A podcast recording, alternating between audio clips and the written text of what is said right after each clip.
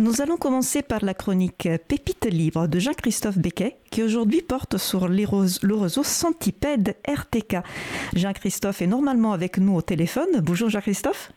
Bonjour Isabella, bonjour à tous, bonjour à toutes. À toi la parole.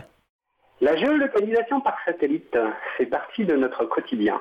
Nos voitures, nos montres, nos téléphones sont équipés de récepteurs qui nous géolocalisent en permanence. Il est devenu banal de s'en remettre à cette technologie pour calculer et suivre un itinéraire. On parle le plus souvent de GPS pour Global Positioning System. Cet acronyme désigne le premier système de positionnement par satellite, mis en place par les États-Unis en 1995. Il existe aujourd'hui d'autres réseaux, comme Galileo par exemple, développés par l'Union européenne. Ces services peuvent être regroupés sous le sigle GNSS pour Global Navigation Satellite Systems ou géolocalisation et navigation par un système de satellites. La technologie GNSS s'appuie sur des calculs de distance. Votre terminal mesure le délai de réception d'un signal depuis plusieurs satellites différents et il calcule votre position par triangulation. La vitesse de propagation du signal varie selon les conditions physiques de l'environnement. Par exemple, la présence de nuages dans l'atmosphère. Cela provoque des perturbations qui limitent la constance et la précision de la géolocalisation. Les récepteurs classiques souffrent ainsi d'une marge d'erreur qui peut varier entre 1 et quelques dizaines de mètres. Certaines applications nécessitent une précision supérieure. C'est le cas par exemple pour le guidage d'engins agricoles ou la cartographie de réseaux sensibles comme les conduites de gaz ou les lignes à haute tension. Pour améliorer la précision, on utilise des systèmes différentiels.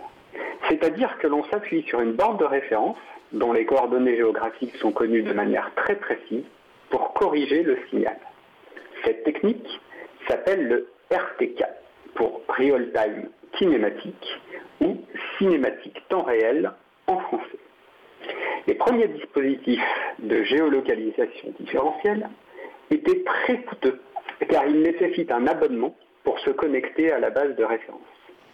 C'est ainsi que l'INRAE, l'Institut national de recherche pour l'agriculture, l'alimentation et l'environnement, a décidé de soutenir la création d'un réseau ouvert de bases de référence.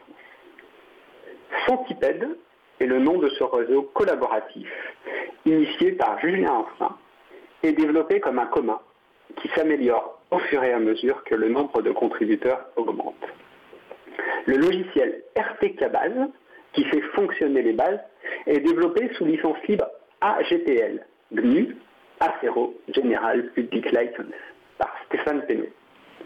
Chacun peut ainsi participer et enrichir la couverture en installant son propre équipement.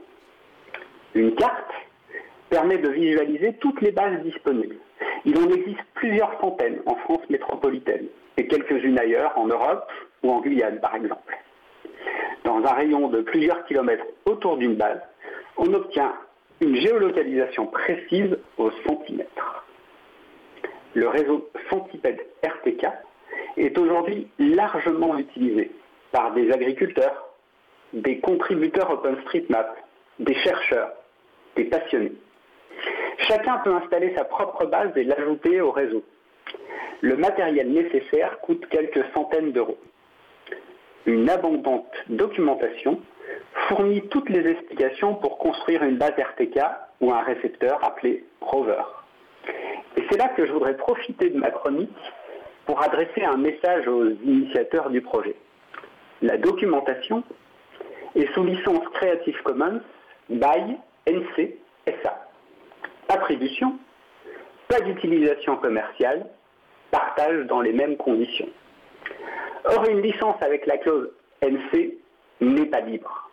Restreindre les utilisations commerciales, c'est se priver de certains contributeurs qui pourraient par exemple former de nouveaux utilisateurs à la construction de base pour rejoindre et développer encore la communauté centipède. Je renouvelle donc mon appel, libérez vos créations. Et j'espère vraiment que ton appel sera entendu. Euh, Jean-Christophe sera effectivement plus cohérent euh, que même la documentation soit sous licence libre. Euh, donc merci beaucoup pour cette chronique. Je te donne rendez-vous le mois prochain pour une nouvelle pépite libre. Merci, bonne émission et bon courage à toi Isa qui aujourd'hui assure à la fois l'animation et la régie. Bon courage pour la suite de l'émission et au mois prochain. Merci, au revoir.